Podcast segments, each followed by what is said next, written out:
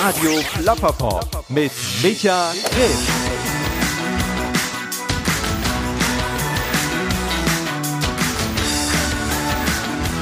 Hi, herzlich willkommen hier bei Radio Plapperpop. Ich bin Micha Krisch. Ja, seit ich Radio Plapperpop vor einem guten Jahr ins Leben gerufen habe, dürfte ich unheimlich viele verschiedene Menschen treffen aus Kunst, aus Kultur und mit ihnen über Sex, Drugs, Rock'n'Roll sprechen, aber eben auch über andere wichtige Themen und dazu zählt eben auch ganz klar Politik. Denn ich glaube, wir erleben das alle gerade zunehmend, dass auf einmal so ekelhafte Phänomene wie Antisemitismus und wie Rechtsextremismus auf einmal wieder salonfähig werden. Und das ist gar nicht nur in Deutschland so, sondern in, in Europa und sogar in der Welt, dass wir, dass wir Menschen in Parlamenten sitzen haben, die da eine Bühne bekommen, die so braun sind, dass es stinkt. Und dass wir sogar Präsidenten haben, die über Twitter versuchen, Mauern zu bauen und, und Hass in die Gesellschaft senden.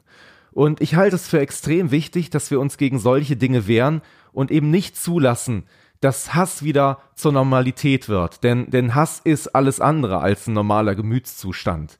Und ich glaube, dass wir wirklich aufpassen müssen, dass eben solche sogenannten Einzeltäter, wie wir das jetzt auch vor ein paar Tagen in Halle an der Saale hatten, nicht eines Tages wieder eine Mehrheit hinter sich haben. Ja, ich glaube, wir wissen alle, wohin diese ganzen Dinge eben führen können. Und der erste Schritt, glaube ich, um dagegen auch anzukämpfen, zu sagen, dass wir das eben nicht tolerieren, ist zumindest darüber zu sprechen. Und genau das habe ich eben auch getan mit Sebastian Krumbiegel. Die meisten von euch kennen Sebastian Krumbiegel wahrscheinlich als, als Sänger von den Prinzen. Er ist aber jemand, der seit, seit langen Jahren schon sich eben für Freiheit, für demokratische Grundwerte einsetzt und sehr couragiert eben auch Haltung zeigt. Und wir haben uns getroffen im Rahmen der Liedermachertage in Bergneustadt. Wir hatten wirklich einen wunderbaren, tollen Gastgeber, der uns mit selbstgebackenem Kuchen, mit Schlagsahne begrüßt hat. Wir haben das Gespräch geführt in einem Raum, in dem im Hintergrund noch so ein kleines Kaminfeuer geknistert hat. Und es war wirklich toll, mit Sebastian zu sprechen. Natürlich auch über Musik. Und genau deswegen glaube ich, dass diese heutige Folge von Radio Plapperpop wirklich eine unheimlich schöne, wertvolle Mischung hat. Ich hoffe, ihr habt Spaß beim Zuhören und ich wünsche euch ganz viel Freude. Sebastian Krumbiegel würde wahrscheinlich jetzt sagen, ja, viel gute Unterhaltung mit Haltung und ja, dieser Folge Radio Plapperpop mit meinem Gast Sebastian Krumbiegel. Ich habe gestern so überlegt, ne, wie, wie oder vorgestern, als ich mich vorbereitet habe, wie fängst das Gespräch an, ne, habe so ein paar lockere Ideen gehabt und so, ne, und dann passiert in Halle an der Saale so eine Nummer, wo du dir echt denkst, ähm, ja, in einer Welt, in der wir leben, die so transparent, so digital, so vernetzt, so eigentlich offen ist. Du hast gerade eben von einem Sohn erzählt, der irgendwie reist, der die Welt entdecken kann. Gibt es immer noch genug Leute, die so viel Scheiß im Kopf haben und äh, solche Dinge dann tatsächlich ähm, machen. Du hast gestern, warst du gestern in Leipzig, ne, hast du erzählt und hast das dann in dem Moment mitbekommen, als ihr gerade eigentlich auf einer sehr schönen friedlichen Veranstaltung unterwegs wart. Ja, gestern war ja der 9. Oktober und der 9. Oktober in Leipzig ist ein bedeutender Tag, weil genau am 9. Oktober vor 30 Jahren die berühmte Montagsdemonstration war, die dafür gesorgt hat, eigentlich, um es jetzt mal wirklich ganz überspitzt auf den Punkt zu bringen, dass ein Monat später die Mauer gefallen ist, ja, weil die Leute auf die Straße gegangen sind und für freiheitlich-demokratische Grundrechte gestritten haben. Könnten wir jetzt auch lange drüber reden, aber um auf das zu kommen, was du gerade gesagt hast, also an so einem Tag, dann sowas passiert, dass irgendein Nazi eine Moschee angreift und dass die Leute, dass wir alle miteinander glücklich sein können, dass er diese Tür nicht aufgekriegt hat. Sonst hätte er da irgendwie von den 70 Leuten, weiß ich nicht, wie viele Leute erschossen. Absolut, ja. Das wäre äh, Bataclan-mäßig gewesen, also wie das, was in Paris passiert ist. Und also es sind gestern zwei Menschen gestorben. Und, und was mich ja am meisten fertig macht deswegen ist, dass das alles nicht aus heiterem Himmel kommt, sondern dass das alles absehbar war. Ja? Also dass das also ich will jetzt gar nicht so dystopisch irgendwie in die Zukunft gucken und will gar nicht irgendwie den Teufel an die Wand malen. Aber was in den letzten Jahren gerade bei uns zu Hause in Sachsen passiert ist, dass eben wirklich diese sprichwörtliche Blindheit auf dem rechten Auge dermaßen kultiviert worden ist, dass Politik, Justiz, Polizei, dass da wirklich Dinge abgegangen sind, wo wir schon immer gesagt haben, Leute, was passiert denn hier eigentlich? Das waren eben die sprichwörtlichen sächsischen Verhältnisse. Deswegen ist Pegida groß geworden. Deswegen gab es irgendwie am jedes Jahr am 13. Februar, am Jahrestag der Bombardierung der Stadt Dresden, riesengroße internationale Nazi-Demos. Und wenn wir uns denen entgegengesetzt haben, wenn wir uns denen in den Weg gesetzt haben, also sozusagen friedlich blockiert haben, dann wurden wir kriminalisiert, dann wurde, wurden wir als linksradikal bezeichnet und wir mussten lange immer wieder sagen, hey Leute, wenn du gegen Nazis bist, bist du doch kein Linksradikaler. Und dass jetzt sowas passiert, also sozusagen bei uns vor der Haustür. Und wir haben es gestern wirklich hautnah miterlebt. Die Polizeihubschrauber, die flogen da eben durch die Gegend und die Leute waren alle irgendwie an einem Tag wie dem 9. Oktober fix und fertig, dass sowas passiert ist. Mhm. die Leute waren alle völlig durch den Wind. Ja. Und dass sowas jetzt passiert, wie gesagt, das kommt nicht aus heiterem Himmel. Das ist handgemacht. Ich meine, was ich bei dir so bewundernswert finde, ich meine, das ist auch der Grund, warum du teilweise eben heute hier bist, unterwegs bist und diese, diese Lesung auch hältst, ist ja, dass du eigentlich jemand bist, der relativ früh sein politisches Wesen erkannt hat, der eigentlich schon sehr früh angefangen hat zu sagen, die Dinge, die da um mich herum passieren, die reflektiere ich mal ähm, und akzeptiere auch viele Umstände gar nicht, sondern setze mich da auch zur Wehr. Du bist jemand, der als Organisator von verschiedenen Veranstaltungen unterwegs bist, du bist an Schulen unterwegs, du triffst verschiedene Menschen, ähm, begibst dich tatsächlich auch in, in, in Gefahrsituationen. Ja, also das bitte nicht. Also das klingt jetzt alles viel zu heldenhaft, muss ich ganz ehrlich sagen. Ich bin so erzogen worden und ja. das ist für mich eine ganz logische Sache und ich will das jetzt auch gar nicht abtun. Also ich halte das eigentlich schon für selbstverständlich und ich würde mich gar nicht wohlfühlen, wenn ich das nicht machen würde. Für mich ist das nicht jetzt irgendwie eine Sache, dass ich früh aufstehe und sage, hey, ich muss jetzt hier mal irgendwie was Gutes tun und ein Samaritermäßiger Heldentat begehen. Nee, meine Eltern haben mich so draufgebracht und weil wir eben gerade über heute vor 30 Jahren geredet haben oder ja. gestern vor 30 Jahren, äh, also das war die Zeit, in der ich sozusagen richtig politisch sensibilisiert worden bin, weil damals haben die Leute im Osten eben gesagt, hey, wir wollen das hier nicht mehr und wir wollen uns dagegen wehren und wollen für freiheitlich-demokratische Grundwerte einstehen. Und da war ich 23 Jahre alt, wie gesagt, vor 30 Jahren. Und das hat mich schon extrem geprägt. Und die Texte, die ich damals für meine Band geschrieben habe, die waren immer schon auch politisch und die waren immer irgendwie, also sagen wir mal so, das Wichtige ist, glaube ich, immer, dass du zwar politisch denkst und fühlst und, und auch handelst, mhm. aber dass du bitte, bitte vermeidest zu missionieren und in irgendeiner Weise Leute belehren zu wollen. Weil das, und du hast gerade selbst angesprochen, ich bin an Schulen, also ich bin, es gibt so einen Berliner Verein, der heißt Gesicht zeigen. Die haben so eine Reihe Störungsmelder. Wir gehen an Schulen, reden mit Kids zwischen, was weiß ich, zwischen siebter Klasse und zwölfter Klasse über Rassismus, über Rechtsradikalismus, über Antisemitismus, über eben Dinge, die uns mehr und mehr bewegen. Und wenn du da anfängst, belehren zu wollen, hast du verloren. Das ist, also ich glaube, das ist volle Kanne zu vergleichen, auch mit dem, was jeder Mensch, der auf einer Bühne ist, macht. Also, oder auch ein Lehrer. Wenn ein Lehrer vor der Klasse steht, er muss die Leute erstmal entertainen. Er muss die Kids erstmal kriegen, er muss erstmal sagen, er muss sie erstmal irgendwie anknipsen, aufschließen und, und Kinder sind so ein eisenhartes Publikum, die applaudieren nicht höflich, wenn sie irgendwas langweilig finden. Die drehen sich weg und die, die, zeigen dir ziemlich deutlich, dass du dass sie das nicht hören wollen, was du machst. Und das weiß ich deswegen, weil es ist zwar schon ziemlich lange her, was ich selbst immer erschrecke, aber ich kenne das noch von mir selbst. Ich weiß noch genau, wenn da irgendwie ein alter Sack gekommen ist und mir einen vom Pferd erzählen wollte, ich habe immer gedacht, ey, was willst denn du eigentlich? Komm, halt doch deinen Mund. Und das war nie mein Ding. Deswegen glaube ich, jeder Lehrer, jeder Wissenschaftler, jeder, der irgendwo eine Rede hält, muss erstmal die Leute entertainen. Wenn du eine Rede hältst und zwei, drei Lacher einbaust, vor irgendeinem Fachpublikum hast du erstmal gewonnen. Wenn du trocken dein Zeug erzählst und die Leute schlafen dir weg, nö, dann äh, kriegst du auch das nicht über die Rampe, was du über die Rampe kriegen willst. Ich meine, das ist ja auch dein Credo, ne? Du sagst ja tatsächlich in Unterhaltung steckt ja auch das Wort Haltung drin. Ähm, das ist ja der erste Satz eigentlich Habe ich von Udo Lindenberg. Also der, das, das hat der irgendwann mal vor langer, langer Zeit gesagt und er hat ja auch ein Vorwort geschrieben für das Buch, aus dem ich heute vorlese. Und der hat mir das schon irgendwie so ein bisschen mit auf den Weg gegeben, weil er das eben auch gelebt hat und nach wie vor lebt. Ja. Der wird gerade, hat gerade Bundesverdienstkreuz gekriegt dafür, dass er eben ein politischer Künstler ist, dass er eben Ost-West-Dialog gepflegt hat und dass er damals Songs wie Mädchen aus Ost-Berlin oder sonst so nach Pankow oder was ich heute Abend bestimmt auch singen werde, äh, äh, Rock'n'Roll Arena in Jena gesungen hat, wo er eben über die Leute im Osten gesungen hat, wo er die Brücken gebaut hat. Ja. Und das ist so aktuell heute auch wieder. Brücken bauen zwischen Osten und Westen, da ist er echt so ein Vorreiter und so ein Held. Ja, ich meine, du verdankst ihm auch tatsächlich sehr viel oder ihr habt ein sehr inniges Verhältnis. Ne? So habe ich das gelesen. Ich glaube 1990, so sagt die Legende, hast du ihn irgendwie im Backstage-Bereich eines Konzerts irgendwo abgefangen, naja. ihm eine Demo in die Hand gedrückt und gesagt, ich würde gern Popstar werden. Und dann hat es irgendwie knapp zwei Jahre gedauert, dann wart ihr das erste Mal zusammen auf der Bühne unterwegs. Ne? Ja, das war total lustig. Also das, äh, also wir haben uns dann richtig kennengelernt in Hamburg im Studio, als wir unsere erste Platte aufgenommen haben. Annette Humpe war unsere Produzentin und die ja, ich lese, ich, ich habe ja heute Abend diese Lesung und deswegen, ich werde heute Abend darüber auch lesen, werde darüber auch erzählen, ja.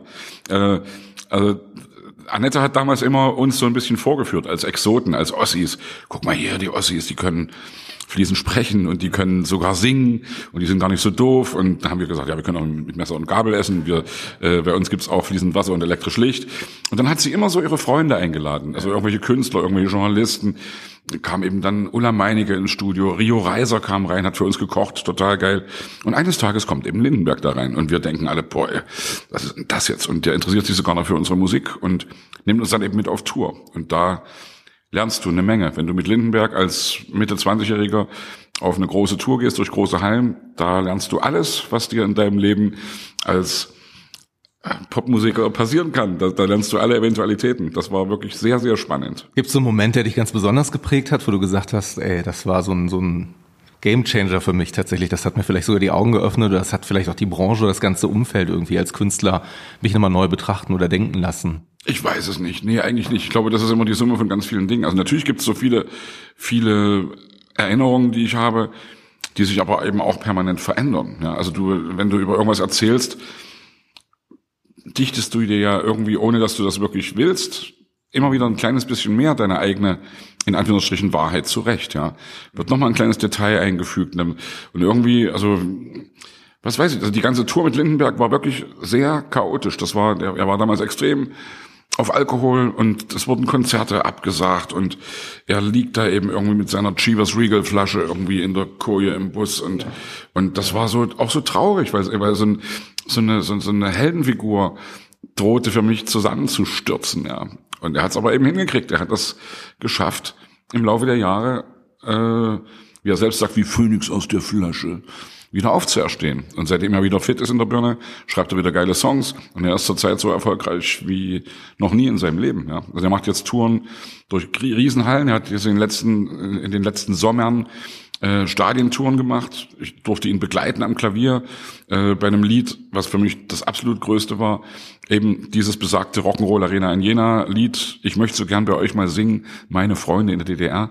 Anderthalb Minuten äh, Gänsehaut pur für mich. Und dann singst du das auf einmal mit diesem Mann zusammen vor 50.000 Leuten und, und boah, ja, das ist schon ein, ein Traum wird wahr. Ja, das kann ich gut verstehen. Also ähm, vielleicht nochmal so ein bisschen auch zu dir und dem, was, was du gemacht hast und was dich so ein bisschen umhertreibt. Also ich hatte es eben so kurz angesprochen, du hast es dann so fast schon so zur Seite gewiegelt und gesagt, so nee, Michael, mach mich jetzt hier nicht zum Helden oder dergleichen. Aber ich glaube trotzdem, dass man in der heutigen Zeit das als nicht selbstverständlich annehmen sollte oder muss, dass ein Künstler vielleicht auch mit deinem Renommee oder mit dem, was du bis jetzt erreicht hast, so klar irgendwo auch Kante zeigt und sich irgendwie auch in der Gesellschaft eben für bestimmte Themen einsetzt oder auch für Dialoge einsetzt. Ähm, du bist, das wollte ich eben kurz damit auch sagen, an bestimmten Stellen auch manchmal unterwegs. Ich habe gelesen, irgendwie Schild- und Schwertfestival. Nazi-Festival in Nazi-Festival, genau. Grenze, ja. Ne, und ihr wart sozusagen an der anderen Stelle und habt auch da ähm, aufmerksam gemacht, was da für eine Scheiße gerade passiert und abläuft. Ich meine, ganz offen, wie, wie, wie fühlt man sich in solchen Momenten? Also ich meine, nichtsdestotrotz ähm, finde ich, ist doch sicherlich auch Angst ein Thema, was einen in bestimmten Momenten so ein bisschen umgibt oder begleitet. Also, also ich nehme das ja eigentlich ab, Angst zu haben, das muss ich ehrlich sagen, weil ich ja. das ganz falsch ist. Aber ganz ehrlich, in Ostritz, also Ostritz Schild- und Schwertfestival, das war letztes Jahr am 20. April. Und Eingeweihte wissen, Führergeburtstag. Also wirklich kein Zufall, dass das an diesem Tag stattfand, ja. Und wenn du da wirklich nah dran bist und wenn du sozusagen, wie es immer so schön heißt, in, in Hör- und Sichtweite der Nazis äh, Musik machst und sozusagen die, Gegenveranstaltung machst und die wirklich siehst und auch hörst, wenn du die singen hörst und wenn du die siehst, wie die angezogen sind. Und das waren ja internationale, also es waren, waren auch polnische Nazis dabei, was man immer vergisst. Also es gibt, es gibt ja überall solche Leute, die wirklich echt in schwarzen Uniformen und also da kriegst du echt, da kriegst du schon Angst. Da denkst du schon, was ist denn jetzt? Und dann das denke ich dabei gleich wieder an den Typen von gestern, der da eben in Halle an der Saale die Moschee angreift. Der hat sich ja auch wie ein Military Man äh, rausgeputzt und hat das alles dokumentiert und ins Netz gestellt. Und die wissen natürlich genau, dass sie damit Aufsehen erregen und dass sie, also nicht nur, also der sowieso, aber auch die Leute da in Ostritz, wie die sich kleiden, wie die, wenn dass du dann eben auch genau siehst, dass die, äh, war ja im Sommer oder im, im, im Frühling, dass die ihre, ihre, ihre Tattoos abkleben müssen, weil da eben irgendwie irgendwelche Hakenkreuze sind. Dass die Shirts anhaben mit irgendwie 88 drauf und dass die Torsteiner Klamotten anhaben, die wissen schon sehr genau, wie sie da äh, äh, provozieren können. Für mich ist aber das eigentlich Gefährliche ja vielmehr, dass das alles so mittlerweile normal geworden ist oder normal geworden zu sein scheint, ja, dass das alles so salonfähig geworden zu sein scheint, dass eben heute nicht mehr irgendwie die Hardcore-Nazis, vor denen wir in den 90ern irgendwie weggerannt sind, das Problem sind, sondern dass die, dass das viel größere Problem ist, sind die, die in den Parlamenten sitzen. Mhm. Und das, man darf jetzt seit kurzer Zeit darf man Björn Höcke Faschist nennen, ja, ja, ja. Und das finde ich erstmal eine gute Ansage, weil man muss das erstmal wirklich ganz klar sagen. Und man muss natürlich auch wirklich aufpassen. Und das, ich versuche ja immer auch Brücken zu bauen und versuche immer auch Leuten äh, sozusagen die Hand zu reichen, die in irgendeiner Weise eine andere Meinung haben und versuche die zu verstehen. Aber sowas ist keine ich Meinung. Ich sagen, ja? es gibt manchmal, du nennst es ja rote Linien, die es nicht zu überkreuzen gibt und ähm, das, das, passiert ja an vielen Stellen echt extrem. Ja. Das ist wirklich, das, aber, aber wenn du eben, also ich würde, um jetzt meinen Gedanken zu Ende zu führen, die Partei muss man wirklich, muss man sagen, hey, das ist echt Rechtsextremismus, das ist rassistisch, das ist antisemitisch, das ist wirklich, wie gesagt, den Thüringer Höcke, den darf man Faschist nennen.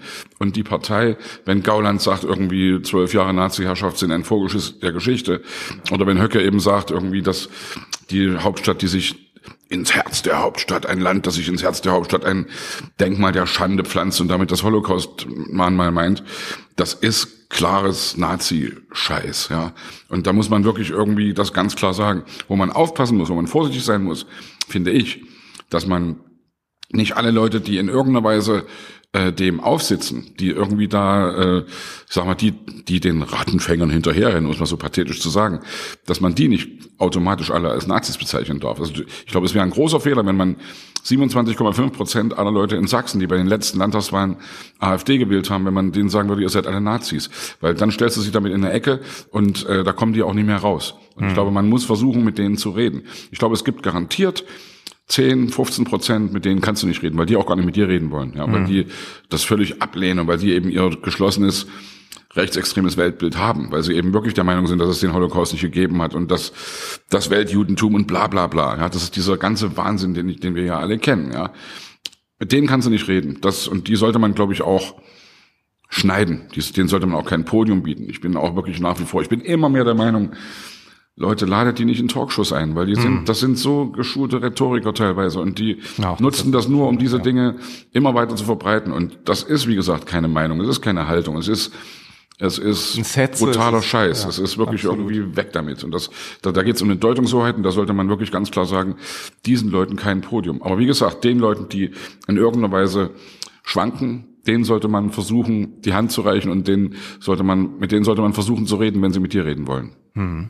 Wie bewertest du denn tatsächlich deine Arbeit jetzt der letzten Jahre? Also ich habe da jetzt auch mal drüber nachgedacht, wenn du jetzt seit, ähm, ich glaube seit 1992 oder so hast du ja in Leipzig immer am 30.04. das äh, 98 das, oder 98 genau ja. das Festival, ähm, wo du eben auch ähm, in der Moderation, der Mitorganisation auch steckst und eben auch dich dafür einsetzt, rechter Gewalt irgendwie ähm, oder auch diskriminierenden Parolen keinen Boden zu bieten. Und jetzt siehst du, was so in Europa oder um uns herum so ein bisschen passiert, ne? Auf einmal oder weltweit. Ich meine, äh, in Amerika gibt's ja auch äh, Irren genug genug, die tatsächlich äh, in der Lage sind, so jemand wie Trump zum Präsidenten zu machen. Da gibt es irgendwie Orban, da gibt es ganz andere Dinge, die passieren. Frustriert das dich manchmal? Also wenn du darüber nachdenkst, du bist so lange dabei und eigentlich hat man gerade jetzt auch das Gefühl, dass viele Dinge gewachsen sind, sogar noch an bestimmten Stellen oder auch zunehmen. Ne? Wenn du jetzt überlegst, du hast gerade über die Landtagswahlen gesprochen, wie die Ergebnisse da ausgesehen haben, ähm, ist klar. Äh, AfD zweitstärkste Kraft und dergleichen. Ähm, wie, wie bewertest du dann deine eigene Arbeit, die du Jahr für Jahr auch an vielen Stellen eben mit sehr viel Einsatz ähm, ja einbringst? Also erstmal glaube ich, dass es das Wichtigste ist, sich nicht selbst zu überschätzen und nicht selbst zu denken, man kann hier irgendwie die Welt retten. Ich glaube immer, dass man an seiner kleinen Front vor seiner Haustür, in seinem Freundeskreis, in seiner Familie dass man da immer klar stehen sollte. Und natürlich ist es so, wenn du eine öffentliche Person bist, was ich nun mal bin und wo ich was, was ich und dass ich meine Bühne sozusagen auch nutze, um da Sachen zu erzählen, da glaube ich, ist man versucht, sich zu überschätzen und dann wirklich zu denken, boah, ey, du kannst jetzt hier wirklich irgendwie Leute beeinflussen oder was weiß ich was machen.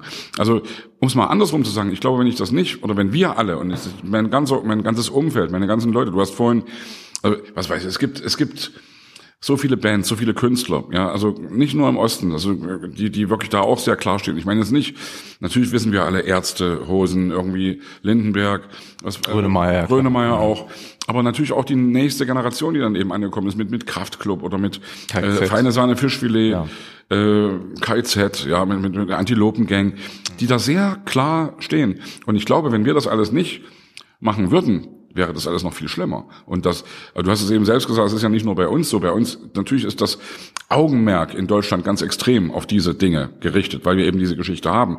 Aber wenn wir uns umgucken, überall in Europa und eben auch Übersee oder auch Brasilien, also auch äh, Südamerika, was da äh, an Rassismus tobt und was da wirklich auch an, an rechtsextremer Finsternis tobt, äh, das kommt ja alles irgendwo her. Und ich glaube, dass man niemals sagen sollte, es ist sowieso ein Kampf gegen Windmühlen, wir können sowieso nichts machen. Nö, ich glaube, dass es, wenn wir nichts machen würden, wäre das alles noch viel schlimmer. Und ich bin fest davon überzeugt.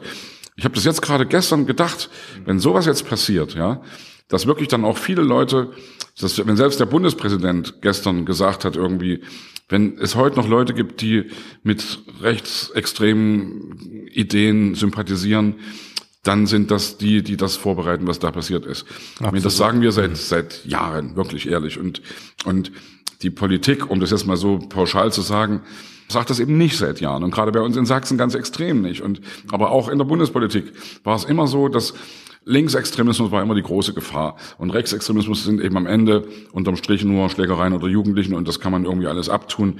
Und natürlich äh, hat das bestimmt was mit, mit der Geschichte zu tun, mit, mit dem Raffherbst der, der 70er Jahre mit, mit irgendwie, ja, mit, mit dieser, mit dieser Angst vor Linksradikalismus. Und, und nur um eins mal ganz klar zu machen, ich bin natürlich kein Linksradikaler, ja. Ich bin, ich sehe mich volle Kanne als Demokrat und ich sehe mich volle Kanne als Humanist oder als jemand, der eben, oder von mir aus, ich bin zwar aus der Kirche ausgetreten, aber eben auch christliche Werte äh, natürlich irgendwie hochzuhalten und irgendwie zu sagen, hey, Nächstenliebe, Humanität, äh, das ist das, worum es mir geht. Und wenn man gegen Nazis ist, ist man kein Linksradikaler. Mit diesem Irrtum muss man erstmal wirklich ganz klar aufräumen. Und es ist noch gar nicht so lange her, dass eben auch wirklich nicht nur CSU, nicht nur CDU, sondern auch SPD, äh, auch äh, selbst Linke, dass da irgendwie teilweise Sachen kommen irgendwie, äh, die eben wirklich antisemitisch sind, die rassistisch sind, die viele Dinge wirklich verharmlosen. Und das ist das, was mich so umtreibt, dass ich denke, das ist die eigentliche Gefahr, dass wir aufpassen müssen, dass es nicht mehr heute im Jahre 2019 darum geht, irgendwie Angst haben zu müssen vor irgendwelchen Springerstiefeln und Glatzen, sondern dass wir Angst haben müssen vor Nickelbrillen und Schlipsen ja. und vor Leuten, die wirklich in Parlamenten sitzen. Und ja. das ist für mich das, wo ich dann wirklich denke, äh, wie gesagt, wenn, wenn Steinmeier das gestern so gesagt hat, es geht alles immer mit Worten los. Und das ist ein alter Hut. Das wissen wir alle lange schon. Aber wenn wir jetzt eben merken, dass da jemand losgezogen ist und eben äh, wirklich eine Moschee angegriffen hat, das ist noch mal eine Runde härter als irgendwie in Anführungsstrichen nur jemanden auf der Straße voll zu pöbeln oder anzuspucken, der eine Kippa trägt oder auf dem Schulhof irgendjemanden, äh, was weiß ich, das, das, das, das Wort Jude als Schimpfwort zu benutzen. Und das ist dann richtig, richtig hardcore, das, wo, wo du nicht sagen kannst, damit habe ich doch nichts zu tun. Damit haben wir was zu tun und jeder, der da nichts dagegen macht, hat was damit zu tun. Und nichts dagegen tun, beziehungsweise was dagegen tun, das ist genau, glaube ich, der Ansatz, eben nicht nur zu sagen, okay, das ist jetzt schrecklich, was da alles passiert, sondern du schreibst ja auch darüber, da sprichst ja auch darüber, dass Courage zeigen in kleinen Dingen sich äußern kann. Ne? Es muss ja gar nicht so weit sein, dass man sagt, ich gehe jetzt irgendwie in eine, in, eine, in eine körperliche Auseinandersetzung oder dergleichen. Das sind ja genau die Dinge, die du im Alltag angesprochen hast. Ne? Wenn du irgendwo merkst, dass Auseinandersetzungen da sind, die vielleicht im familiären oder im bekannten Umfeld sogar stattfinden, ne? an denen man irgendwie tatsächlich auch teilnimmt teilnimmt und sagt, ey, du hast da gerade eine Grenze überschritten, das ist eine Sache, die dulde ich hier nicht. Also im Prinzip genau diese Echokammern, die irgendwo an vielen Stellen. Die wir ja alle haben, ne? nicht nur im Netz, sondern die wir ja. eben auch im, im, im, im Leben haben sozusagen. Also die, wir, wir umgeben uns ja alle mit Leuten, die uns gut tun und die unsere Meinung widerspiegeln. Und ich finde es auch wichtig, übrigens den, den konstruktiven Streit wieder zu lernen. Also, so, also auch übrigens umgekehrt, also natürlich immer reingrätschen, wenn irgendjemand homophoben Scheiß erzählt, wenn irgendjemand, wie gesagt, antisemitisch, rassistisch irgendwas von sich gibt, sofort reingrätschen, sofort sagen, hey, will ich nicht, dass du so redest.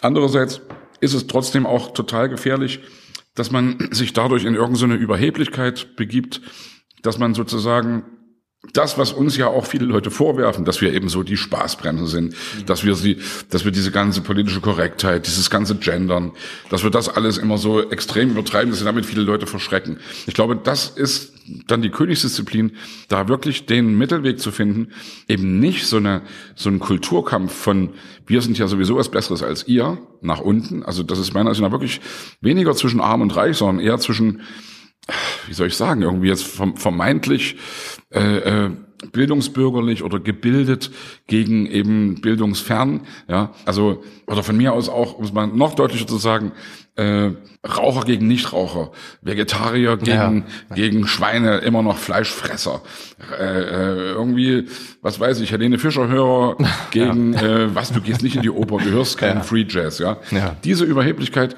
müssen wir selbst auch tierisch aufpassen, weil wir damit ganz viele Leute verprellen. Wenn wir irgendwie immer sofort laut aufheulen, sobald mal jemand irgendwas sagt, sobald er mal nicht politisch korrekt testenzt, gendert und irgendwie was macht, hey, da müssen wir vorsichtig sein, weil wir verbrennen damit Leute und stellen sie ganz schnell in eine Ecke und erreichen damit dann oft das Gegenteil.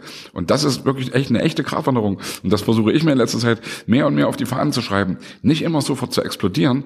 Natürlich, ich explodiere sofort, wenn irgendjemand das N-Wort gebraucht, wenn irgendjemand äh, eben äh, richtig antisemitisch irgendwelchen Mist erzählt, ja. Aber in unserem Umfeld ist das ja nicht so. Und Leute, die eben da in irgendeiner Weise in der Mitte stehen, die verprellst du total, wenn du sofort wenn du, was hast du gerade gesagt? Ja. ja, da muss man echt aufpassen. Und am Ende geht es darum, auch den Perspektivwechsel hinzukriegen.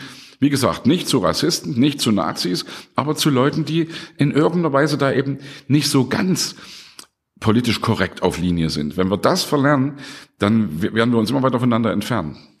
Das ist so eine Frage, die ähm, mir tatsächlich auch durch den Kopf geht. Und zwar ähm, geht es da so um das Thema äh, Social Media auch ein bisschen stärker. Ich meine, du hast ja die Zeit äh, vor Social Media auch ganz gut kennengelernt, ne? Und ähm, bist aber gleichzeitig auch jemand, das muss man ja sagen, der ähm, ja durchaus auch, ich sage jetzt mal, die Kraft oder die Möglichkeiten eines Shitstorms irgendwann mal äh, regelmäßig sogar zu spüren bekommen hat. Ne? Also es gibt ja diese Dinge, ähm, die zum Beispiel nach der nach der Kölner Silvesternacht irgendwie gefallen sind, wo du dann ja. auch tatsächlich irgendwo in eine Ecke gestellt wurdest, dass du irgendwie Vergewaltigungsbefürworter und dergleichen bist. Ähm, und ich habe mir eben auch gedacht, dass das Thema bei Social Media häufig eben auch in eine Richtung geführt wird, dass es gar nicht so sehr um die Inhalte immer geht, die eine Person loslöst, sondern an vielen Stellen geht es auch ein bisschen um das Drumherum. Ne, das finde ich, bemerkt man gerade so bei Greta Thunberg oder so. Dann ja. heißt es auch immer, ey, das ist ein 16-jähriges Mädchen, was hat die mir denn zu sagen? Ne? dann ist es eigentlich egal, was sie sagt oder dass das, was sie sagt, eigentlich vollkommen richtig ist, weil die Thematik, mit der sie sich beschäftigt, extrem wertvoll und extrem wichtig ist. Ähm, genauso wie viele andere Personen sich mit Dingen beschäftigen. Also Herbert Grönemeyer war für mich genau das gleiche Beispiel jetzt vor kurzem der in seiner Rede, fand ich, auf eine, auf eine sehr deutliche und eine sehr wertvolle Weise klar gemacht hat, ey, weiter nach rechts geht's nicht, hier sind Grenzen, hier ist ein Stopp. Und auf einmal unterhält man sich gar nicht mehr über den Inhalt der ganzen Nummer, sondern es gibt Leute, die auf einmal um die Ecke kommen und sagen, ey, so wie der redet, das ist nicht gut, ne? da müssen wir es aufpassen. Das ist natürlich auch immer wirklich so, also natürlich macht der Ton immer die Musik. Klar. So ist das nun mal. Das hat mir meine Mutter schon gesagt, ja. als ich ein kleines Kind war. Und sie hat recht, ja. Du kannst, glaube ich, die tollste Sache erzählen, sobald du eiferst und sabberst und rumbrüllst, hast du verloren. Ja? Äh, mir hat mal, mir hat mal Jan Hofer mhm. gesagt, äh, der lange irgendwie Riverboat moderiert hat, diese Talkshow im Mitteldeutschen Rundfunk, der hat mir mal gesagt, äh, ich, ich habe gerade eine Studie gelesen, äh, es ist völlig sekundär, was du sagst. Es ist viel wichtiger, wie du es sagst und wie du aussiehst. Mhm. Also wenn du irgendwie Schlips anhast und weißen Kragen und ordentlich gescheitert und mhm. dich möglichst noch irgendwie eloquent ausdrückst, äh, kannst du die schlimmsten Dinge von dir geben und die Leute werden das, so ist der Mensch gestrickt und wir, wir merken das absolut. Nicht, das ist ja auch ein, einer der Gründe vielleicht, warum die AfD an bestimmten Stellen eben anders als jetzt die NPD oder so funktioniert, ne, oder eben auch eine gewisse Salonfähigkeit hat. Also der andere Punkt, den ich mir gerade denke, das ist die Kehrseite der Medaille, ist tatsächlich, dass es Leute gibt, die irgendwie sagen, naja, weil ich eben vielleicht nicht so geschliffen reden kann oder dergleichen, halte ich mal besser meinen Mund, bevor ich dann irgendwie ähm, dafür diskreditiert werde, wie ich aussehe oder was auch immer, obwohl ich eigentlich was ganz Wertvolles und ganz was Wichtiges zu sagen habe. Und das ist immer das, was, was ich eben auch nicht unwichtig finde, dann eben in bestimmten Situationen, gerade wenn es jetzt um soziale Medien oder so geht, die eben total viele gute Möglichkeiten anbieten, eben auch ähm, ja eine gewisse Distanz eben auch zu diesen zu dieser Oberflächlichkeit zu gewinnen und auf die Substanz, den Inhalt wieder einzugehen. Ne? Ja, also ich glaube übrigens, also natürlich geht's immer um den Inhalt und es geht immer darum, was du wirklich sagst.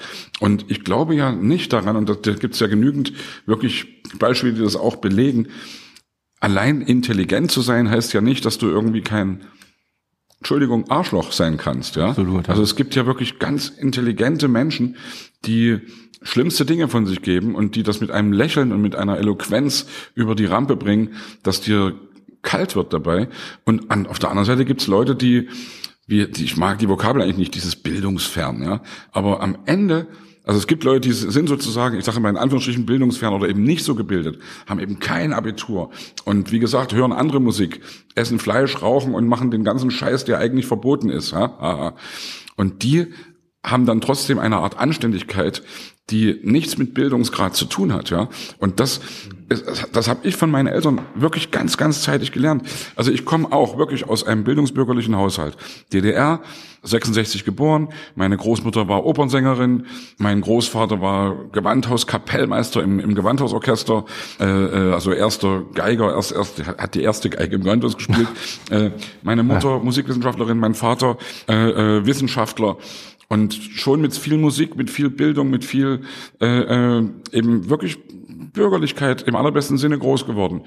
Und trotzdem haben mir meine Eltern immer gesagt, wenn eben dann der Handwerker kam oder wenn irgendwie von der Müllabfuhr irgendjemand kam und ich habe das also wenn da irgend wenn wenn irgendwie ein eine abschätzige Bemerkung von irgendjemandem kam da sind meine Eltern reingekrätscht. Und das fand ich, da bin ich so dankbar, dass ich da wirklich weiß, es hat nichts damit zu tun, ob, ob du irgendwie jetzt äh, Doktor, Professor, sonst was bist.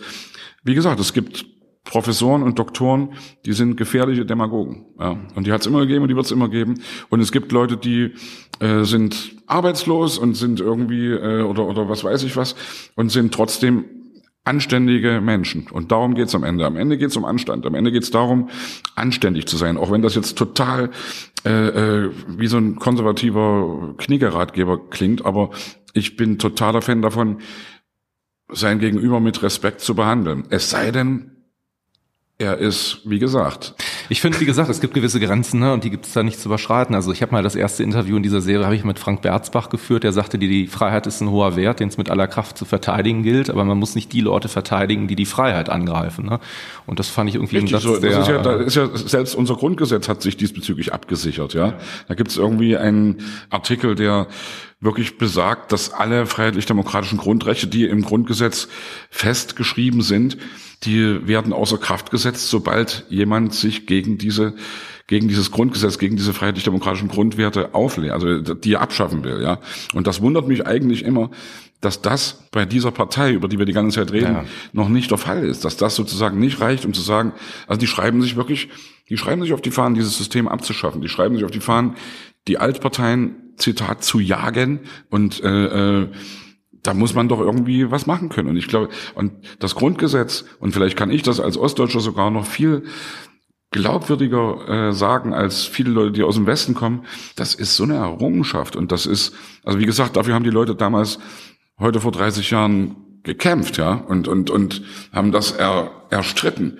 Und wenn das die Leute angreifen, da muss man sich gegen diese Leute wehren. Und da muss also, kann man jetzt lange drüber philosophieren, natürlich gewaltfrei und natürlich muss man irgendwie, äh, darf man nicht dieselben Methoden anwenden und bla bla bla. Und trotzdem ist auch das wieder ein sehr weites Feld. Und da will ich jetzt gar nicht das vertiefen. Absolut. Ich meine, vor allem ist es auch, das schreibst du in deinem Buch, finde ich auch an vielen Stellen sehr schön. Ähm, auch eine Sache, die manchmal gar nicht so einfach ist, in bestimmten Situationen Haltung zu beweisen oder sich vielleicht auch tatsächlich äh, nicht wegzuschauen. Also es gibt ja diese Geschichte, weil du eben auch von deiner Großmutter Feline äh, eben erzählt hast, ähm, die, glaube ich, für dich an vielen Stellen auch sehr prägend war. Ja die ähm, ja eben auch eine Situation mal erlebt hat. Also schilderst du es, wo sie in der Straßenbahn tatsächlich eben unterwegs ist und eine Sache gesehen hat, die sie, glaube ich, Zeit ihres Lebens sehr, sehr 9. November 38, ja. ja. Reichs, Reichskristallnacht, wie sie hieß, wie sie genannt wurde. Also das war in, in Leipzig am, am Leipziger Zoo, fuhr sie als 19-jähriges Mädel damals vorbei mit der Straßenbahn und auf einmal sieht, sieht sie, dass alle Leute sich irgendwie in so eine Richtung, dass sie so gucken, da ist irgendwas und merkt eben dann, dass da ein Haufen Menschen in, in das Flussbett der Pate getrieben werden werden, das dann, die neben dem Zoo lang fließt. Und die, die Patte geht direkt in Richtung Bahnhof. Und die Leute wurden eben alle dahin getrieben. Und die Leute guckten alle da aus der Straßenbahn dahin. Und dann sagte meine Großmutter, und die haben sich aber alle dann weggedreht und haben, haben demonstrativ in die andere Richtung geguckt. Die wollten es nicht sehen. Und dann sagt sie mir so, und da war ich vielleicht so 15 oder 16, sagt sie, und weißt du was, Junge, ich habe mich auch weggedreht und da schäme ich mich so dafür. uh, da habe ich auch echt gedacht, hey, das, äh, also das, das saß sozusagen. Das war echt irgendwie so ein richtiger, äh, also es, du hast ja vorhin gesagt, warum bist du so, wie ich bin? Und, und, und äh, also natürlich habe ich versucht, selbst auch danach zu forschen, auch als ich das Buch geschrieben habe. Warum sind wir so, wie wir sind? Natürlich deswegen, weil unsere Eltern, unsere Großeltern so draufgebracht haben. Und so ein Ding wie das, was mir meine Großmutter damals erzählt hat, das ist natürlich wirklich eine Sache, die du nicht vergisst, ja. Und wenn du dann, also ich habe mir sozusagen geschworen, mir das mal nicht nachsagen lassen zu müssen, ja, äh, dass ich nichts gemacht habe, ja. Und gerade heute, und jetzt kommen wir wieder auf den gestrigen Tag, den 9. Oktober in Halle an der Saale, Synagoge, hey, äh, das, das, also wer, wer jetzt nicht aufwacht und jetzt nicht irgendwie sich klar positioniert, der hat den Spitzengag, haha, den Schuss nicht gehört. Ja. Und also muss man ganz klar sagen, man muss jetzt irgendwie, allerspätestens jetzt muss jetzt wirklich was passieren. Ich finde auch gut, das ist ja auch eine Sache, die vielleicht dir auch gar nicht so einfach gefallen ist. In dem Buch bist du an vielen Stellen auch extrem selbstkritisch. Ne? Also es gibt so Situationen, die du auch umgekehrt erlebt hast. Ne? Alles Fishing for Compliments. Ne? Äh, ja, aber es ist tatsächlich so, finde ich, eine Sache, man muss sich ja damit auseinandersetzen irgendwo. Und ich finde das extrem, also mich hat das, hat das sehr, äh, mir hat das sehr imponiert, als ich dann so Sachen gelesen habe, weil auch das kennt man von sich selber in anderen Situationen. Ne? Es gibt da eine Geschichte, die schilderst du. Ich glaube, du warst tatsächlich mal auf einem Rosenkonzert oder so in Leipzig unterwegs, hast Ach so, zwei, ja, drei, ne, zwei, drei Bier gezwitschert und hast hast dann irgendwie dein Fahrrad gesucht und ähm, dann ist dir ein Mädel entgegengekommen, ne? Und du hast das Mädel angesprochen, so hast du eine Ahnung, wo mein Fahrrad ist, dann hat sie aber nicht sofort reagiert. Ähm, jetzt muss man dazu sagen, sie äh, ist, so habe ich die Geschichte verstanden, dunkelhäutig gewesen und dann hast du sie auf Englisch angesprochen, weil du direkt äh, vielleicht vermutet hast im ersten Moment, sie versteht mich nicht. Ja. Und sie hat dir dann auf jeden Fall ein Kontra gegeben, was dich dann auch ein paar Tage lang beschäftigt hat, also, also zumindest so weit, dass du die Geschichte auch äh, verschriftlicht hast. Ne? Naja, also das, äh, wenn, wenn, wenn du so jemanden dann fragst, also ich, das war wirklich so, ich war echt angetrunken, war mit dem Fahrrad da, ich wollte, haha, natürlich das Fahrrad nach Hause schieben, hahaha. Äh, das Fahrrad war weg, es war geklaut, so wusste ich aber da noch nicht so.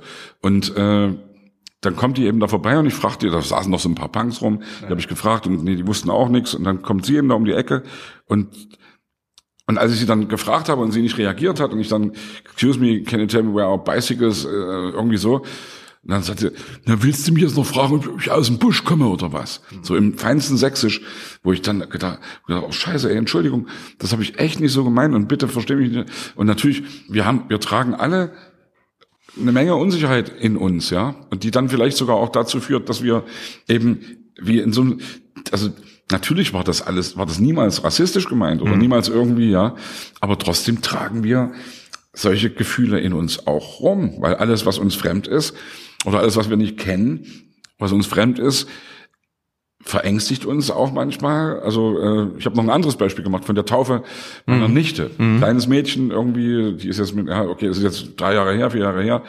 Wir waren da eingeladen, die ganze Familie, äh, in der Kirche, in der wir auch getauft worden sind.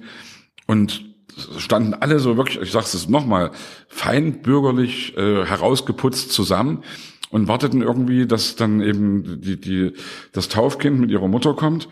Und da kommt ein dunkelhäutiger Kerl vorbei, 18 Jahre, 19 Jahre alt.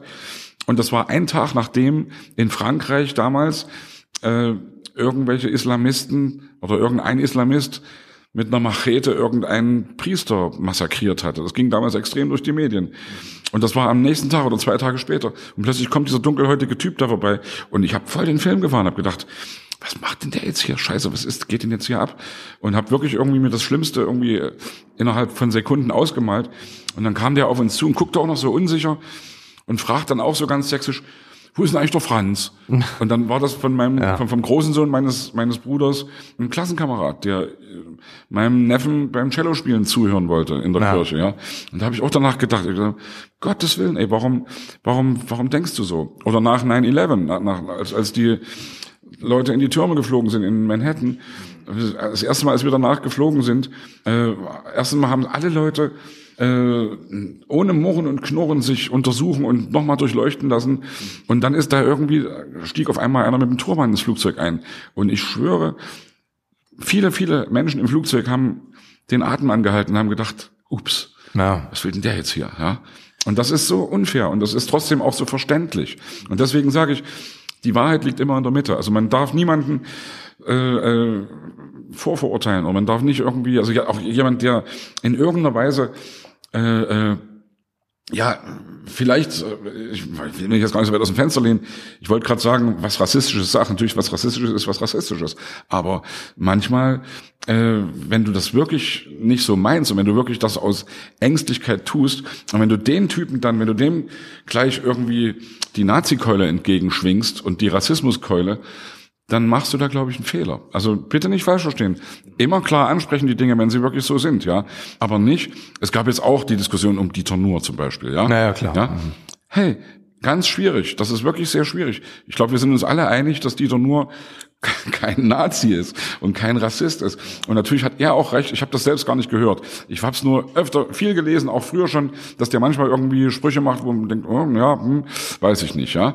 Aber den jetzt irgendwie da hinzustellen, das ist, also was wollen ja. wir denn? Wollen wir hier irgendwie staatlich verordnetes Kabarett oder, oder wollen wir Comedians haben, die nur äh, äh, politisch korrekte äh, Sache machen? Nee, wollen wir nicht, ja. Wir, wir wollen doch irgendwie, das ist doch auch eine Art Freiheit. Natürlich muss man wissen, dass jeder da auch eine Verantwortung hat, der eben auf so einer Bühne steht und dass man und das ist alles sehr schwierig. Das ist, glaube ich, alles, was ich sagen will. Es ist total schwierig und es ist alles sehr differenziert zu betrachten und es gibt kein Ja, Nein, Schwarz-Weiß, Böse, Gut. Absolut. Also ich glaube, wichtig ist halt tatsächlich auch, dass man die Dinge selber auch reflektiert, ne, die um einen herum passieren. Ich finde, das ist halt auch immer ein ganz wichtiger Prozess. Und bei dir ist es ja so, ähm, du hast ja auch eine ganze Zeit lang, ich meine, diese Kritik, die kann man ja dann auch wieder so ein bisschen jetzt zieht nur auf dich zurückkehren, wenn man denn wollte.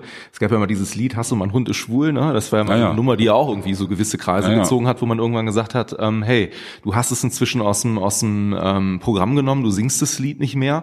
Und ich glaube, du hast dich ja sehr differenziert mit der Thematik auseinandergesetzt und irgendwann auch gesagt, ey, ich verstehe gerade, dass das äh, Menschen, die gerade zum Beispiel in der sexuellen Findungsphase sind oder dergleichen, gerade echt ordentlich ans von Latz knallen kann, wenn ich da auf der Bühne mit ganz anderen Intentionen vielleicht oder mit einer ganz anderen Hintergrundgeschichte. Das ist genau sage, das ne? Thema und das ist wirklich das Schwierige, weil natürlich selbst in, innerhalb der Band hatten wir darüber wirklich äh, Diskussionen. Also weil ich, es haben nicht alle verstanden, was was ich da, weil dann eben kam, ey, du hast immer so für dieses Lied gekämpft und wir haben und das ist doch lustig und das ist doch irgendwie geil und das ist doch irgendwie seid doch mal nicht so eine Spaßbremse, ja. Und natürlich haben die auch recht damit, ja. Und trotzdem, also glaube ich, man also man sollte jedem Menschen zugestehen, dass er in irgendeiner Weise sich auch verändert und in irgendeiner Weise lernfähig ist und eben Sachen, die er vor zehn Jahren geil gefunden hat, die sind heute vielleicht auch nicht mehr geil. Vielleicht sind die heute auch nicht mehr lustig. Und wenn ich dann höre, wenn ich angesprochen werde von Leuten, die mir sagen, weißt du eigentlich, wie viele Jugendliche, äh, wie du sagst, selbst sagst, in ihrer sexuellen Findungsphase, wie, wie, wie hoch die Suizidrate ist hm. davon. Und wenn ich dann mir überlege, äh, wenn jemand so ein Lied hört und was ich, was, was keiner von uns in irgendeiner Weise ich mag das Wort homophob nicht. Homophob mhm. ist, also homophob hat Angst, Angst vor Schwulen. Nee, es geht da einfach nur um, es geht um Ausgrenzung und es geht am Ende um Schwulenhass. Mhm. Und, und wenn, wenn, wenn keiner von uns, wir haben das Lied alle zusammen geschrieben, äh, die ganze Band, wir haben das so, wir hatten so ein Reimspiel und haben das Ganze, haben das wirklich alle zusammen geschrieben und haben uns kaputt gelacht darüber und fanden das total lustig. Und wenn wir heute merken, dass sich da die Zeiten geändert haben und dass eben auch eine Art Humorverständnis vielleicht ein anderes ist, hm. äh, muss man da dem Rechnung tragen, finde ich. Oder noch ein anderes Ding. Ich meine, wir, äh, das N-Wort. Bis wann war das N-Wort salonfähig? Bis wann war das ganz normal, das zu sagen? Auch ohne also, Astrid Lindgren ja, Bücher, das, klar. Das ist also, genau ja, Astrid Lindgren irgendwie ja, äh, äh, Mark Twain. Viele viele Kinderbücher oder Jugendbücher oder das also ich weiß übrigens auch nicht, und das ist, du merkst es, wie ich anfange hier zu stottern, ich weiß nicht, was da wirklich der Königsweg ist. Ich weiß nicht, ob es richtig ist, zu sagen, hey, man muss jetzt irgendwie äh, Astrid Lindgren umschreiben. Ja? Andererseits sage ich, was spricht denn dagegen, aus dem N-Wort-König, oder ich sage es mal in Anführungsstrichen Negerkönig, eben den Südseekönig zu machen. Was spricht da dagegen? Es spricht, glaube ich, überhaupt nichts dagegen. Und ich glaube, dass das am Ende äh, wirklich richtig so ist. Wenn wir heute, also ich möchte nicht, dass den Kindern einem, einem dreijährigen Kind vorlesen und der wird mit der Vokabel groß, ja, oder die wird mit der Vokabel Absolut. groß. Und das ist schwierig. Und ich weiß, wie gesagt, nicht, was da das Richtige ist. Und das ist für mich vielleicht also der, der, Hauptgedanke, wenn wir über sowas reden, ich habe da auch keine Antworten drauf. Ich bin selbst ein Suchender und ein Fragender. Und du hast es eben selbst gesagt, ich glaube, solange wir drüber reden und solange wir das reflektieren, ist das total cool. Und so, solange wir uns darüber im Klaren sind, dass wir, dass das eben alles nicht so einfach ist, äh, sind wir erstmal auf der richtigen, auf dem richtigen Weg. Äh, wenn mich irgendjemand fragt, gerade eben auch an Schulen, ich sage ganz oft, und das ist entwaffnend ehrlich sozusagen, ich habe da keine Antwort drauf. Ich, hab, ich kann dir da keine Lösung für sagen. Es ist schwierig. Lass uns zusammen drüber reden, lass uns zusammen drüber nachdenken, wie wir da zu einer Lösung kommen können. Aber die Leute, die einfache Antworten haben, ja. die nennen wir Populisten. Und das ja. sind die Leute, die eben zurzeit weil es natürlich auch, also die, die erfolgreich sind, weil es natürlich auch bequem ist, zu sagen, oh geil, hier, ich habe hier eine Lösung für die ganzen Probleme, die uns gerade äh, auf der Seele liegen. Es gibt keine Lösungen, die so einfach sind. Es ist alles sehr schwierig. Und weil du es vorhin angesprochen hast, mein Demokratielied, ja, wo ich ja auch viel dafür auf die Fresse gekriegt habe, wo ich dann wirklich irgendwelche Hater-Kommentare und Hassmails kriege, irgendwie, wo ich mich frage, warum äh, äh, ich, ich greife doch damit niemanden an. Also wenn ich jemanden angreife, dann greife ich von mir aus die Feinde der, Demo der Demokratie damit an. Und wenn dann irgendwelche Leute haten und also ich, ich lese diese ganzen Kommentare echt nicht mehr. Ich habe mir das abgewöhnt. Also äh, in, in sozialen Netzwerken oder auch unter Interviews, die ich gebe, diese Kommentare, ich sehe das irgendwie ganz schnell. Und auch die Mails. Ich, ich lese zwei Sätze und mache gleich weg damit. Und wenn es kommen dann manchmal auch Mails, die mich eben bestärken und die dann sagen, hey, wir haben das gehört und wir haben, äh, wir finden das geil und wir finden das schön, dass du es machst und und da, den antworte ich auch immer und da sage ich immer, Leute, wir müssen uns gegenseitig auch wirklich bestärken, wir müssen gegenseitig eben dieses Wir sind mehr Ding müssen wir wirklich auch leben und müssen müssen uns gegenseitig immer wieder äh, sagen, die Welt ist nicht verloren und das Abendland äh, wird nicht sterben und wir äh, unsere Kultur wird nicht eingehen, wenn wir miteinander reden und wenn wir und wenn wir gegenseitig Brücken bauen, über, dann, über die wir dann gehen können. Ja, weil wir offen sind für den Dialog. Ne? Also es war eben genauso auch die Sache, auf die wollte ich so ein bisschen mit der Social Media Frage vorhin so ein bisschen hin, ähm, dass es dann eben auch Kommentare gab, die hast du jetzt nicht gelesen, aber da habe ich mir damals auch an den Kopf gepackt, als ich das gelesen habe, dass eben Leute den Inhalt, das meine ich, des Liedes gar nicht so im Auge hatten, sondern irgendwie über die Synchronbewegung der Lippen gesprochen haben. Weißt du, ob die Leute, die in dem Video zu sehen sind, die du ja auch äh, dafür gewonnen hast, die Bock hatten, das Ganze zu unterstützen, weil es eben um ein gutes Thema geht und um eine wichtige Botschaft an der Stelle, dann auf einmal die Lippen nicht richtig synchron bewegen. Das ist auch wirklich schwierig. Also, also erstmal war das, hey, weißt du, so was das ganze Ding ist natürlich jetzt so. wirklich kein, also da ist keiner rumgefahren, hat die gefilmt, so. ja, die haben das alle mit ihren Handys gemacht und das, also ich bin erstmal so froh, dass da so viele Leute ja. mitgemacht haben und das ist wirklich für mich, also ich finde das immer noch so, also das ist für mich so das Highlight der letzten Jahre, dieses Ding, dieses Video, da wenn eben wirklich Grönemeyer, Lindenberg, Maffei, Smudo, äh, die ganzen Schauspieler, die ganzen, die ganzen Künstler, die singen dein Lied. Ja, das finde das, also wenn wir jetzt wieder mal auf, auf Ego-Stress kommen, da muss man echt aufpassen, dass man sich das nicht zu sehr äh, äh, verinnerlicht. Aber das war, ich denke, ey, sag mal, die Leute, deren Musik du irgendwie mit, mit 13 gehört hast, die singen auf einmal dein Lied. Ja, das ist schon geil. Das ist schon irgendwie echt abgefahren. Ja, und das ist für mich so, hey, das werde ich meinen Enkeln noch vorspielen. Und dass die das nicht alle so volle Kanne Lipsync hingekriegt haben, Geschenk. Ich glaube, das ist doch gar nicht das Thema. Ich wollte gerade sagen, also es sollte einem dann noch total äh, am Arsch vorbeigehen eigentlich. Ne? Deswegen meine ich, es geht um eine ganz andere Sache und äh, finde das cool, dass du es soweit gemacht und hinbekommen hast. Was mich interessiert an der Stelle ist, wo wir gerade über Liedertext und dergleichen sprechen und über Haltung und Unterhaltung. Äh, du schreibst, glaube ich, auch einleitend in deinem Buch irgendwo an der Stelle, ähm, du neigst manchmal dazu, auch pathetisch zu werden oder willst gar nicht pathetisch klingen. Hast du das manchmal, dass du einen Text schreibst, wo du für dich selber nicht so genau einsortieren kannst, will ich jetzt eher unterhalten oder will ich jetzt mehr tatsächlich eine Haltung äh, kommunizieren und wo du ein bisschen hin und her schwankst, äh, muss ich es ein bisschen entschärfen, weil es jetzt vielleicht zu viel wird oder? Ja, klar. Ähm, also äh, eigentlich sogar, also ganz oft. Mhm. Und das ist ja, also wir sind ja gerade auch mit den Prinzen an am neuen Album. Mhm. Wir werden nächstes Jahr 30 Jahre alt als Band mhm. und wollen dann nochmal irgendwie, wollen echt ein gutes Album machen, wollen das wirklich lange vorbereiten. Und mein Ding ist immer eben, also ich habe es ja vorhin schon gesagt, äh, äh, erstmal entertainen natürlich, erstmal wirklich äh, äh, sozusagen das machen, weswegen ich irgendwann mal angetreten bin, Musik zu machen, auf eine Bühne zu gehen, Lieder zu singen. Äh, und mich dafür bejubeln lassen. Yeah, ja. Komm, ey, das, das, deswegen sind wir irgendwie, irgendwie die Mädels stehen drauf, irgendwie, weißt du, das ist alles, deswegen hast du irgendwann mit 15 oder mit 14 deine erste Band gegründet. Und das ist erstmal das Allerwichtigste. Dass du dann natürlich noch irgendwie dazu kommst, äh, Inhalte transportieren zu wollen, das ist für mich irgendwie im Laufe der Jahre immer wichtiger geworden.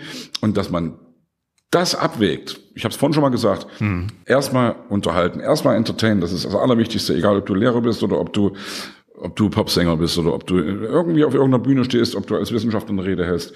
Aber dann eben möglichst inhaltlich was klarziehen, was dir wichtig ist. Und das übrigens auch nicht in jedem Lied. Also natürlich, ich finde es auch wunderbar, Lieder zu haben, die nur Gaga sind, die nur irgendwie, die, die dich nur zum Lachen bringen oder die irgendwie, ja, das muss, also, aber es sollte schon was dabei sein. Also für mich, das ist mein persönlicher Anspruch.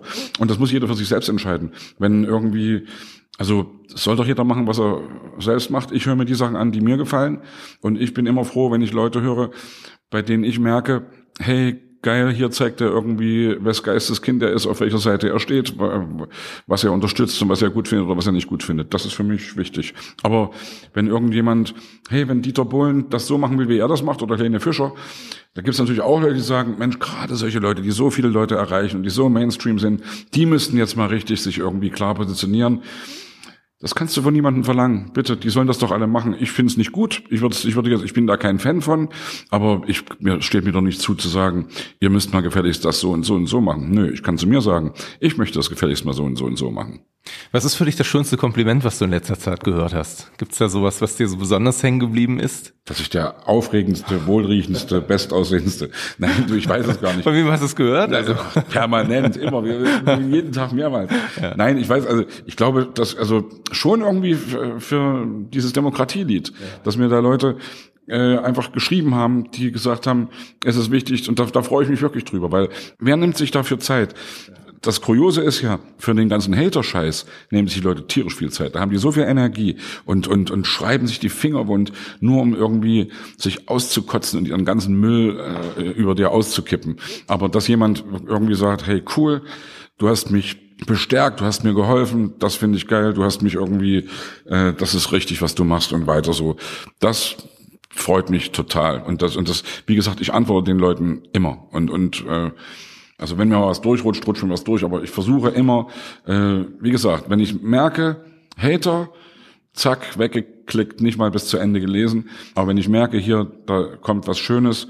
Gestern schrieb mir eine irgendwie, habe ich jetzt in, auch in meinem Vorlagekorb mhm. sozusagen, aus dem Saarland, eben nach diesem, äh, äh, nach dem Ding, was da passiert ist in Halle, dass sie sich eben Sorgen macht und äh, äh ich soll nicht sauer sein, dass sie mir das so direkt schreibt, aber mein Lied und so weiter und und da werde ich natürlich echte antworten. Und, und freue ich mich wirklich drüber. Und würde das auch, würde jeden, der hier zuhört, immer bestärken, äh, wir müssen uns gegenseitig echt bestärken, wir müssen uns gegenseitig unterstützen, weil der Eindruck, dass wir eben nicht mehr sind, der ist ja manchmal so, ja, wenn weil die anderen sind so laut und so schrill ja. und und geben, geben so viel Energie da rein. Wir müssen uns gegenseitig bestärken, denn wir sind mehr, wir sind definitiv mehr. Also das äh, der Mensch ist eigentlich ein, ein, bin ich fest von überzeugt, ein gutes Wesen. Und natürlich kümmert sich der Mensch um sich und natürlich äh, gesetzt irgendwie Survival of the Fittest und gibt so viele äh, äh, Möglichkeiten, immer das Gegenteil zu behaupten.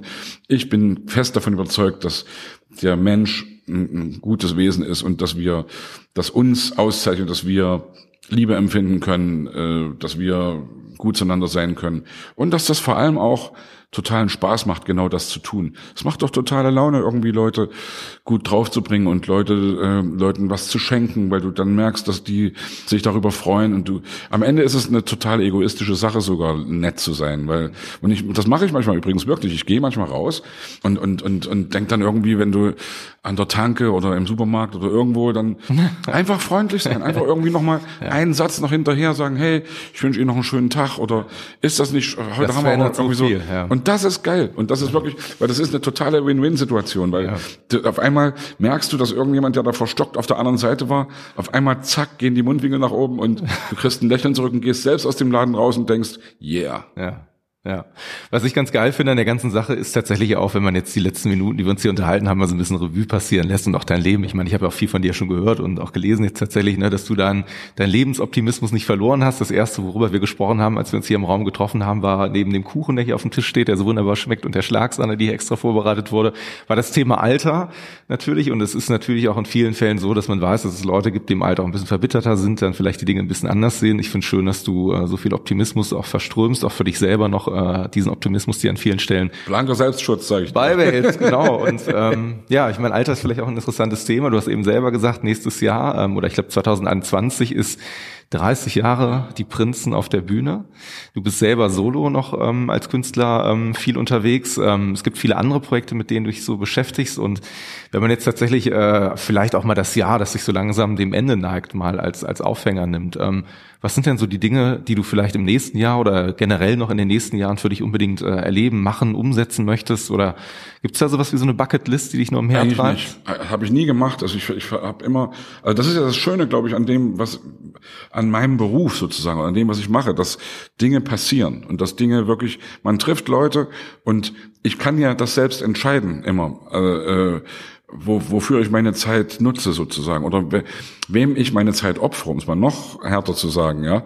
Und ich glaube, wenn ich mir was vorgenommen habe, und das hat aber eher was damit zu tun, dass ich irgendwann die die Erfahrung oder die, die, die Erkenntnis hatte, dass ich mehr in meinem Leben hinter mir habe, als ich noch vor mir habe. Definitiv. Ich bin 53 Jahre alt. Ich werde garantiert nicht 106.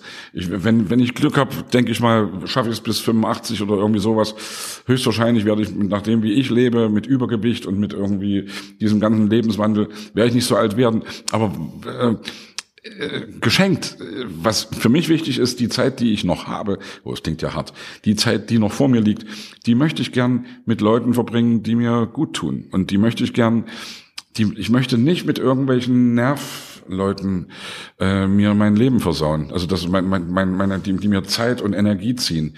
Und das ist natürlich auch ein bisschen feige, das weiß ich auch, weil natürlich geht es auch darum, äh, sich mit Leuten zu streiten oder oder ähm, äh, eben, aber es geht darum, sich konstruktiv zu streiten. Und das das will ich auch gern tun, aber ich möchte nicht mit irgendwelchen Leuten, die die negativ drauf sind, die irgendwie rumhaten, die irgendwie, die mir einfach Energie ziehen, das will ich nicht. Und das, dafür, dafür muss man nicht mal irgendwie Arschloch sein. Das, also man kann das ganz charmant regeln. Man kann einfach irgendwie sagen, was weiß ich, wenn du irgendwo rumstehst, wenn du auf irgendeiner Party bist oder bei irgendeinem, äh, nach einem Konzert oder sonst wie, nach, irgendwo und du merkst irgendwie, äh, ist aber gerade irgendwie komisch, der Typ, mit dem du hier redest, dann kannst du, du musst ja nicht sagen, du bist ja ein komischer Typ. Du kannst einfach sagen, hey, ja. du sei nicht sauer, ich muss mal hier weiter. Ja. Und ich gehe jetzt mal weiter. Und das habe ich schon ein paar Mal gemacht und das geht. Und dann muss da nicht irgendwie denjenigen anpissen. Man kann da irgendwie ganz freundlich sagen, hey, mach's gut, ich muss woanders hin. Und das wenn ich mir was vorgenommen habe, dann ist es wirklich das. Also ähm, ja, mit, mit Leuten zusammen zu sein, die mir gut tun. Weil ich glaube, das sorgt dann auch dafür, dass du länger lebst. Absolut, ja. Ich wollte gerade sagen, an der Stelle, hoffentlich klingt das jetzt nicht komisch, wenn ich das jetzt ein bisschen aufgreife und dir sage, dass ich äh, wahrscheinlich noch gerne zwei, drei, vier, fünf Stunden weiter mit dir quatschen möchte und auch weiß, dass du gleich noch eine ganze Menge vorzubereiten hast. Ähm, du bist gleich auf der Bühne, du liest gleich ein bisschen was vor. Und singe. Und singst noch tatsächlich. Ja. Ähm, da freue ich mich schon sehr drauf. Deswegen ähm, ja, sage ich dir an der Stelle erstmal vielen Dank dafür, dass du dir die Zeit jetzt genommen hast, hier äh, mit mir zu quatschen, zu plappern und zu plaudern und ähm, freue mich gleich auf die Show, die du. Du, wir hätten bestimmt nicht so lange miteinander geredet, wenn es nicht interessant gewesen wäre. Denn dann hätte ich garantiert irgendwann gesagt, du, ich muss jetzt los. Ehrlich, meine ich wirklich so. Und das ist doch schön, wenn wir, hey, wir haben beide, glaube ich, was gelernt und vielleicht haben die, die zugehört haben, sogar auch ein bisschen was mitgekriegt, was ihnen weiterhilft oder wie auch immer. Oder vielleicht war es auch nur entertaining.